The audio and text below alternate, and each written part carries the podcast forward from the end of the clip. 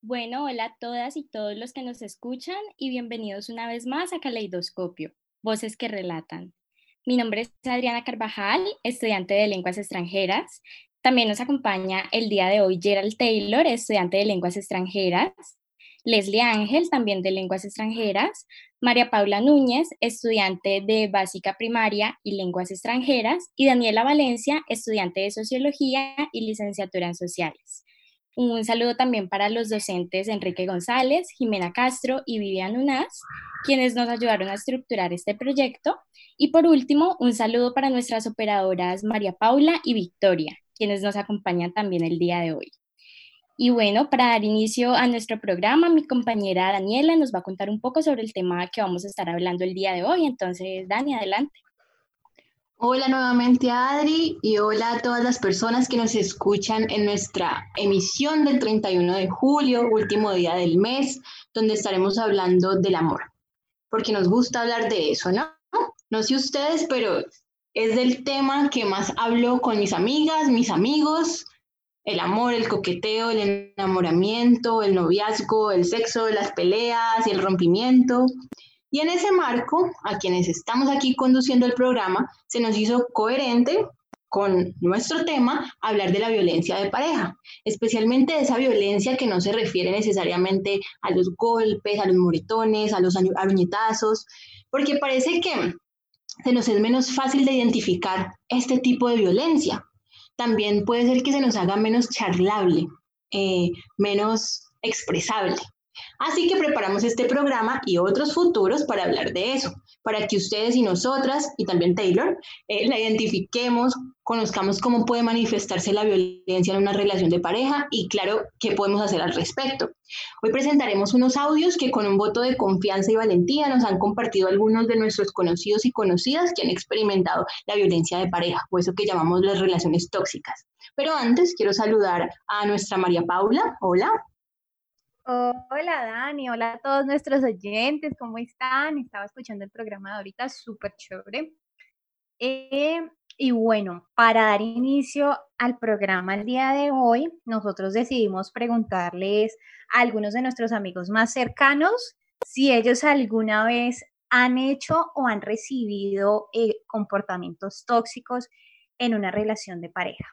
Entonces, en primer lugar, eh, un anónimo nos comentó que una vez tuvo una novia que le pedía las contraseñas de su celular y de las redes sociales y ella creía que él tenía otras mujeres. Yo creo que todos hemos pasado por esta situación de las contraseñas, las doy, me las dan, de alguna forma u otra terminamos con ellas, ¿sí o qué? Sí, en mi caso sí. Sí, definitivamente. Yo creo que Mejor dicho. que se respete ha pasado por eso. Pásenme en el, la aplicación para yo hackear pues las claves. Y por su parte, Andrés, de 34 años, nos dice que él fue tóxico, que él recogía a su novia después del trabajo y que él le ponía excusas a ella para que no saliera eh, pues sin él, que además él se enojaba cuando ella lo hacía, que a lo último ella lo dejó. Porque se imaginan que lo dejó Mm. bueno, y ahora damos paso pues al primer audio. Es un, joven que se llama Javier y él con mucha valentía nos comenta un poco sobre esta experiencia que tuvo. Entonces vamos a ponerlo.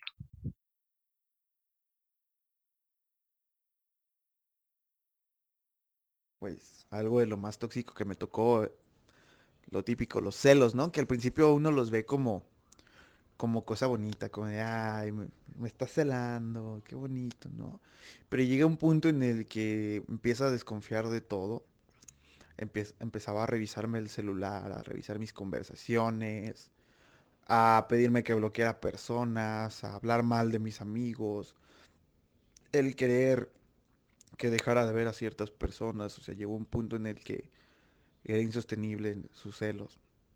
Ya no eran solamente celos de noviazgo X, sino ya un ya se estaba tornando posesivo.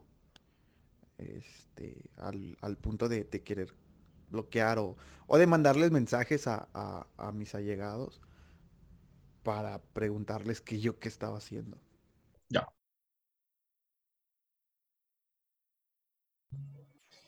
Bueno, eh, uno los ve como cosa bonita.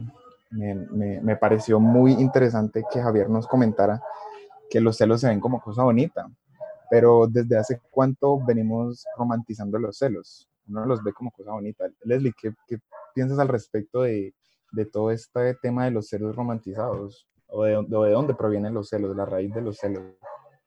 Hola Taylor.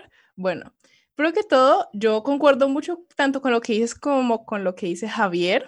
Es como, hay un punto en el que están los celos que él incluso denomina como los celos normales de pareja, como este, de pronto alguno este escosor de, ay, este está, pasa esto, pero ya. Sí, y pues no pasa mayores. Sin embargo, también están los celos que ya resultan en lo que nosotros estamos denominando como tóxicos. Estos celos que son con una denotación más posesiva, el querer estar ahí siempre, el querer dictar sobre todo lo que haga la persona con quienes está, como querer volverse dueño de alguien.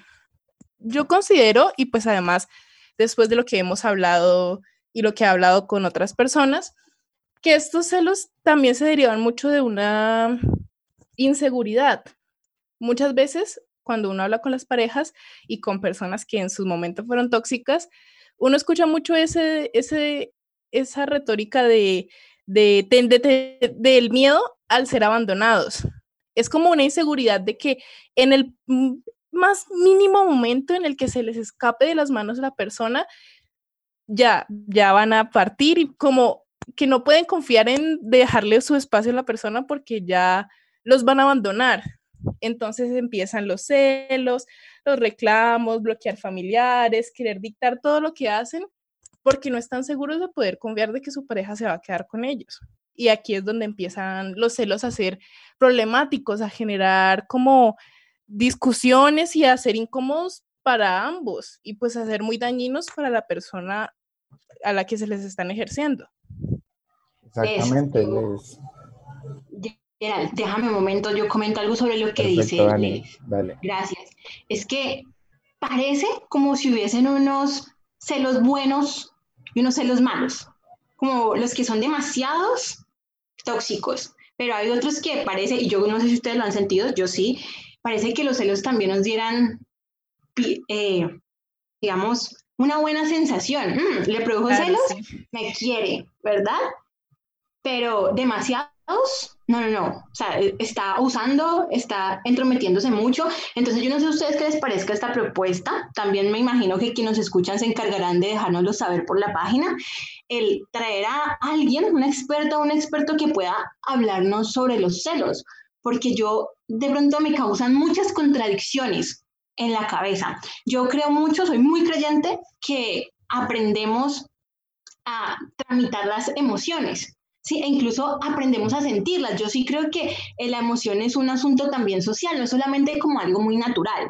Entonces, yo no sé ustedes, pero me gustaría que para próximos programas trajéramos a alguien que pudiera, pudiera darnos, digamos, algún punto de vista experto sobre qué son, cómo se, cómo se manejan, hay buenos o malos, o todas estas preguntas que al menos a mí me, me salen de este audio.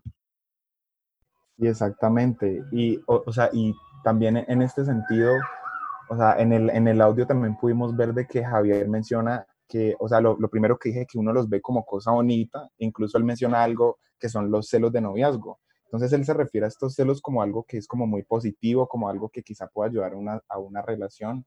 Y yo, y yo lo hablaba ahorita con ustedes, eh, y, y, es que yo veía en el WhatsApp, eh, hace, hace unos días veía que un amigo puso una imagen que decía, si no te cela, no te ama.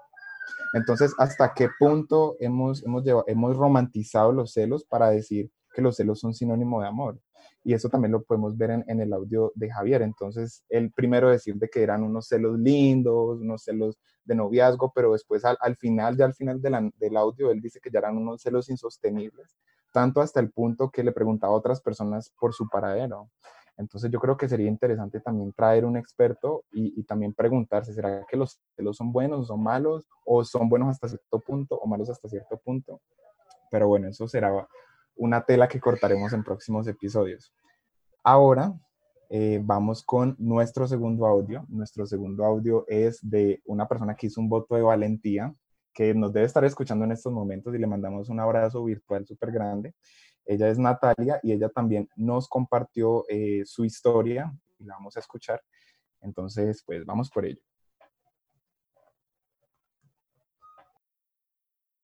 Nosotros nos conocimos en el 2013 y fuimos amigos desde ese año.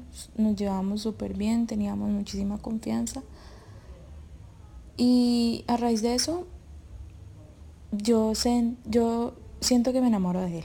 Y de verdad, o sea, todo era como en torno a él y él sabía que no le podía decir que no, o sea, cualquier cosa que él me pedía, yo le decía siempre que sí porque era como una necesidad para mí satisfacerlo en lo que él quisiera. Nosotros éramos mejores amigos, pero él siempre se aprovechó de eso, claramente, para cualquier cosa que él quisiera. Yo siempre he sido una mujer de muy baja autoestima y digamos como que nunca supe cómo darme mi lugar. Y em, siempre que él tenía como una conquista nueva, sabía, o sea, él me lo contaba y sabía que eso me hacía sufrir, pero nunca le importó. Y cuando yo conocí a alguien, él pues no le gustaba, decía que no, que, que pues no, no, no estaba de acuerdo con eso. Y pues así pasó. Durante cuatro años siempre mm, me utilizó para lo que él quisiera y me hacía sufrir muchísimo, me hacía llorar, me, me trataba muy mal, pero después a los días me pedía perdón como siempre y volvía a hacer lo mismo. O sea, eso era un círculo horrible, me trataba mal, después me pedía perdón, volvía y la embarraba y volvía y se iba y volvía y me pedía perdón, o sea, era una cosa horrible. Y hasta que yo no aguanté más y lo enfrenté, llorando así y todo, porque me había hecho tanto daño durante tantos años y fue tan descarado al decirme que todo eso me lo había buscado yo y eso me destrozó el alma, de verdad. Hola.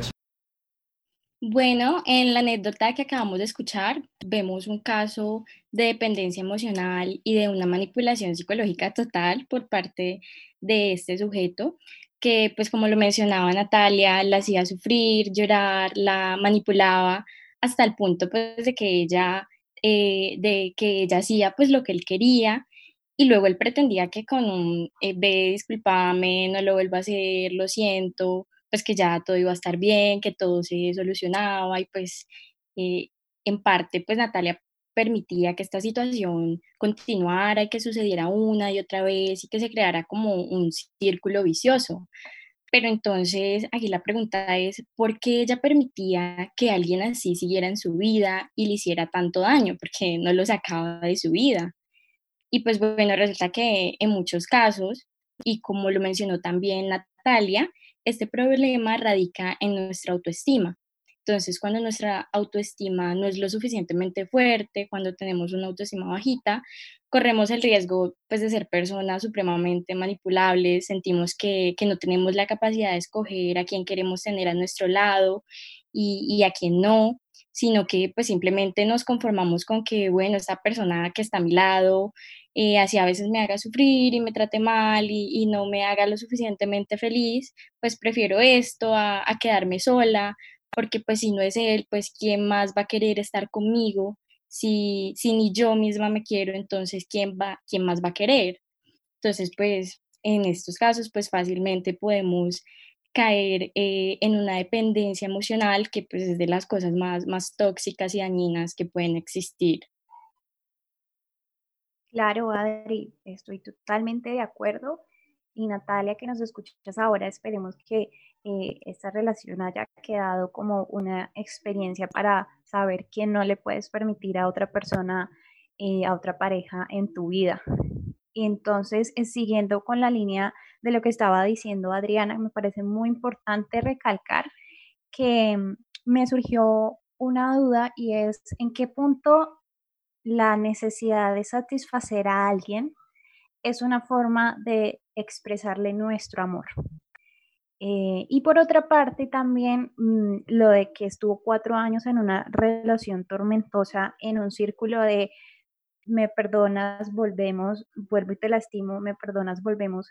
¿Esto en qué radica? ¿En, la persona que lo permite o en la persona que lo está eh, realizando? Me refiero a que hasta qué punto esto tiene que terminar. Entonces, digamos que esa parte, creería yo que Natalia nos podría ayudar un poquito con eso en futuras transmisiones. De pronto la traemos como invitada. Y finalmente, esto me deja entrever y creo que es importante mm, recalcarlo y es eh, que su pareja tenía muchas estrategias de, manipulación. Él, le pedía perdón y ella aceptaba, él sabía, ella decía al principio, él sabe que yo no le, que yo no le podía decir que no. Entonces, digamos que uno a veces cree que hay comportamientos que son normales y en realidad eh, tienen una dirección contraria a lo que uno creería. Eh, y pues ahí también eh, se encuentra lo que es, estoy en una relación tóxica y debido a, y pues Dani, no sé tú qué piensas también respecto a otras perspectivas de esta historia. Bueno, yo quisiera, ¿sabes qué, María? Dirigirme a algo que dijo Adri en el principio, y es que ella se preguntó él, ¿por qué sostiene una relación tóxica o dañina? ¿Por qué seguirla sosteniendo si sé que hay violencia o hay maltrato o no me estoy sintiendo del todo bien? Y Adri responde, o digamos su discusión va hacia que la persona siente que no tiene la posibilidad de escoger debido a algún asunto relacionado con eh, el autoestima, ¿verdad? Yo quisiera llevar esa discusión un poco hacia otro sentimiento y es el de la culpabilidad. Yo creo que el momento en que la culpabilidad llega es trágico. No solo porque creo que se está posicionando al otro o a la otra persona en un escalón más alto, digamos en una posición de, de dominación de la que yo creo que no es fácil salir o quitar a la otra persona, sino porque creo que ahí se comienzan a excusar los actos violentos y maltratos del otro. Yo sé que no preparamos esto, pero yo quisiera traer rápidamente una anécdota propia. Eh, yo sostuve una relación de cinco años con un hombre y regularmente peleábamos, peleábamos. No sé a partir de qué momento él ya em, decía que las peleas eran mi culpa y habían iniciado por algo que yo hice. A lo mejor sí, estoy segura que muchas no, porque ya he tenido el tiempo para um, reflexionar, ¿verdad? Entonces, en una de estas peleas, recuerdo que yo no quería, eh, era eh, gritos, eh, su familia estaba allí y yo no quería discutir más. Y se lo dije, no quería más gritos para hablar de algo que yo creía que podía solucionarse con palabras, ¿verdad? Entonces yo recuerdo que fui al baño y me quedé ahí. Y él siguió gritando y pegándole a la puerta y pidiendo que yo saliera. Y yo le decía que no. Llegó un punto en donde este hombre, no sé de dónde sacó esta fuerza, pero él rompe la puerta del baño y entra. Y para mí ese momento fue de miedo total. Y entonces ahí viene su familia y me pregunta si estoy bien. Y yo me tocaba, yo me recuerdo que yo me tocaba la cara, pero era como de impresión de que alguien hubiese tumbado una puerta y estuviese gritando al mismo tiempo. Y recuerdo que ya cuando a él se lo llevan y se calma, yo me quedo en la mesa como pensando en la situación y alguien me pregunta, eh, Dani, ¿te pegó? ¿Tú estás bien? Y recuerdo que lo que yo dije a su mamá y a su tía, a su tía que fue quien me preguntó, les dije, no, es que él está enojado, yo lo hice enojar. Y por eso digo que yo creo que la culpabilidad es un punto trágico. Eh, yo creo que en ese momento las sensaciones que se hay, digamos, sensaciones que se pueden expresar con formas sociales como siento mariposas en el estómago, ¿verdad? Pero creo que en ese momento esas mariposas se han acabado. ¿sí? Yo creo que en el momento en que se pelea, se pelea, se pelea, ya no hay más mariposas. Pero entonces, digamos, ¿cuál es la forma social con que yo le expreso a otra persona que siento culpabilidad? O sea, ¿cómo me lo explico a mí y cómo le explico a otra persona que estoy en una relación violenta cuando nos acostumbramos a hacer una lectura de la violencia como un asunto que tiene que ver con golpes y con moretones? Y bueno, con esto quisiera terminar eh, mi intervención y darle el paso a otros resultados de encuesta, Adri.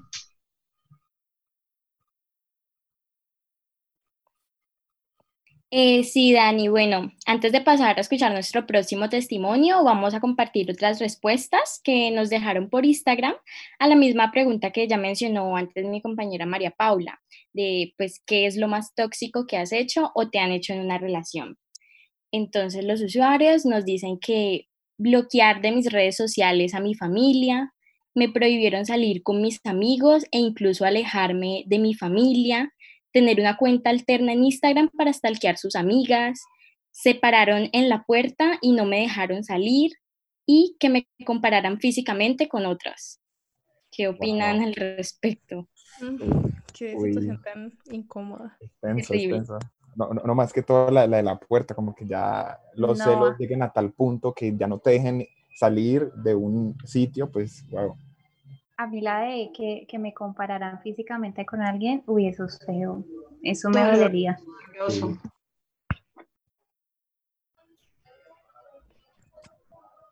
Bueno, entonces démosle la entrada a, a, nuestro tercer y último testimonio. Esta persona quiso mantenerse anónima em, y pues vamos a escucharle para ver qué tiene para contarnos hoy.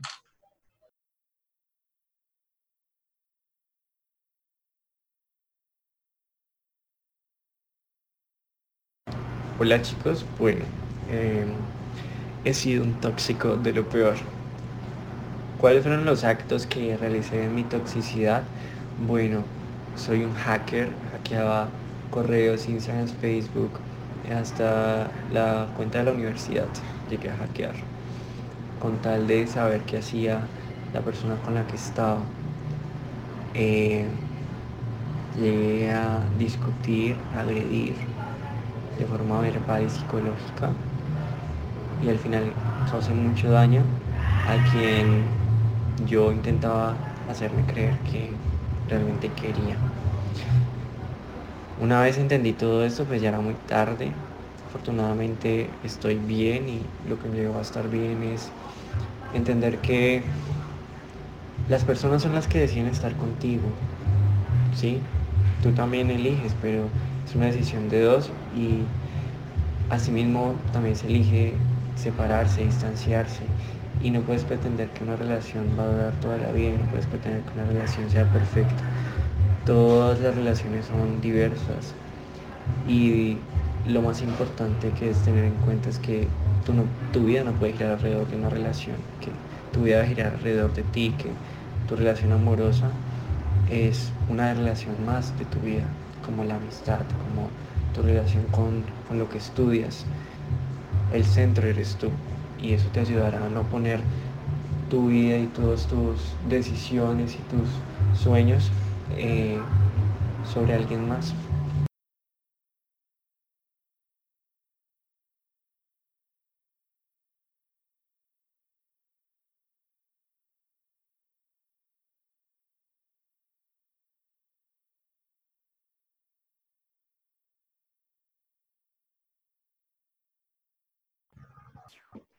Bueno, eh, agradecemos a nuestro compañero anónimo. Creo que hay mucha tela que cortar de lo que nos contó, pero a mí me gusta enfocarme en ciertos momentos y yo quiero hablar del momento hacker, donde él dice que incluso eh, hackeó las cuentas, sus cuentas de la universidad.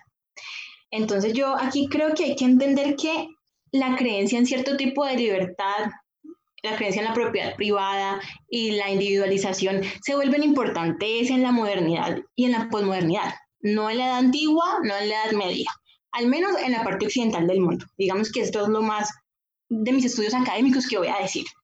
Entonces yo creo que, por tanto, hay, se crean objetos que son símbolos de esa libertad, de esa privacidad, de esa individualización. Mi correo, mis chats, mi email, mi teléfono, Es decir, yo ya he marcado símbolos de privacidad y de quienes pueden acceder a ello o no. Tal vez mi mamá puede acceder a mi cuarto, tal vez no. Tal vez mi hermana puede acceder a mis amigos, pero tal vez no. Tal vez mi pareja puede tomar siquiera mi teléfono, pero tal vez eso no sea lo ideal. Yo creo que para bien o para mal, no solo creemos en lo propio, en lo privado, sino que tenemos símbolos de ello, objetos, pero tal vez de forma más peligrosa incluso también personas. Yo creo que se dejó mucho atrás la idea de que yo no poseía nada, sino que quien lo poseía era el monarca. Si tú accedes a esto sin mi consentimiento, a mi propiedad privada, bueno, entonces ahí hay una vulneración se viola mi idea de propiedad privada, aun cuando Google sepa yo dónde estoy, aun cuando postee fotografías de los lugares donde voy, se viola lo que yo he construido como mi espacio privado. Entonces yo lo que creo que hay que pensar es el lugar de donde proviene esa necesidad de acceder a lo del otro, a lo de la otra. Yo creo que, yo creo que si vos revisas mis cosas, eso va más allá de la excusa del no confío, ¿sí? Voy a ver tu chat, muéstramelo porque no confío en ti. Yo creo que eso pasa a hablar más bien de control, ¿sí? De dominación. Y creo que eso está contrariando la idea de amor que también se ha transformado. Porque hablando, digamos, desde el valor simbólico, el amor parece una idea de dos seres separados, únicos, individuales, que se encontraron, se amaron y eligen estar juntos. Entonces ven que hay una idea de libertad como de elección. Entonces, cuando transgredo la, la privacidad del otro, transgredo también la idea de libertad y de amor. Creo que hay que entender del amor que hay, que, hay que entender en las, en, la, en las relaciones que por entrar en una interacción social con el otro que llamo pareja, yo no me despego de mi esfera individual, de mi privacidad. Mapa, tal vez algo al respecto que decir. Sí, sí, Dani, yo estoy de acuerdo porque cuando uno está en una relación como que todo es esa persona y uno se olvida que tiene amigos, incluso que tiene familia y deja de lado muchos momentos por estar con esa única persona. Y como decía nuestro compañero anónimo en el audio, entender que las personas deciden estar con nosotros y también que en nuestro mundo no debe girar en torno a una relación de pareja, porque es, eso es lo que es, una relación más como cualquier otra. También quería hablar también de las posibles acciones a futuro que vaya a tomar esta persona en una relación de pareja. Él ya sabe que comportamientos eh, no son apropiados en una relación, qué es tóxico y por qué no debe hacerlo. Entonces me parece muy importante decirle a esta persona anónima que me parece súper bien que ya se haya dado cuenta de que eso no está bien porque vemos que hay personas que eh, continúan teniendo relaciones y cumplen los mismos patrones una y otra vez. Y eso pasa también en las familias cuando los hijos ven reflejados en sus padres este tipo de relaciones. Y pues ese es más o menos mi punto de vista corto. Creo que ya se nos está acabando el tiempo. Taylor, Efectivamente, Mapi, ya se nos acabó el tiempo. Este programa se hizo súper corto. Sí, definitivamente. Pero eh, mm, adivinen que la semana siguiente vamos a tener una segunda parte donde vamos a seguir hablando de más testimonios, donde probablemente vayamos a tener invitados y donde vamos a seguir hablando alrededor de este fenómeno que son las relaciones tóxicas. ¿Qué será lo tóxico? ¿Será que lo tóxico es, si existe? Sí, no, tal vez. Entonces los dejamos con 11 titulares. Agradecemos a todas las personas que nos están escuchando en este momento. Les mandamos un abrazo virtual y nos vemos entonces la próxima semana. Adiós. Adiós, a todos. Feliz fin de semana. un abrazo. Chao.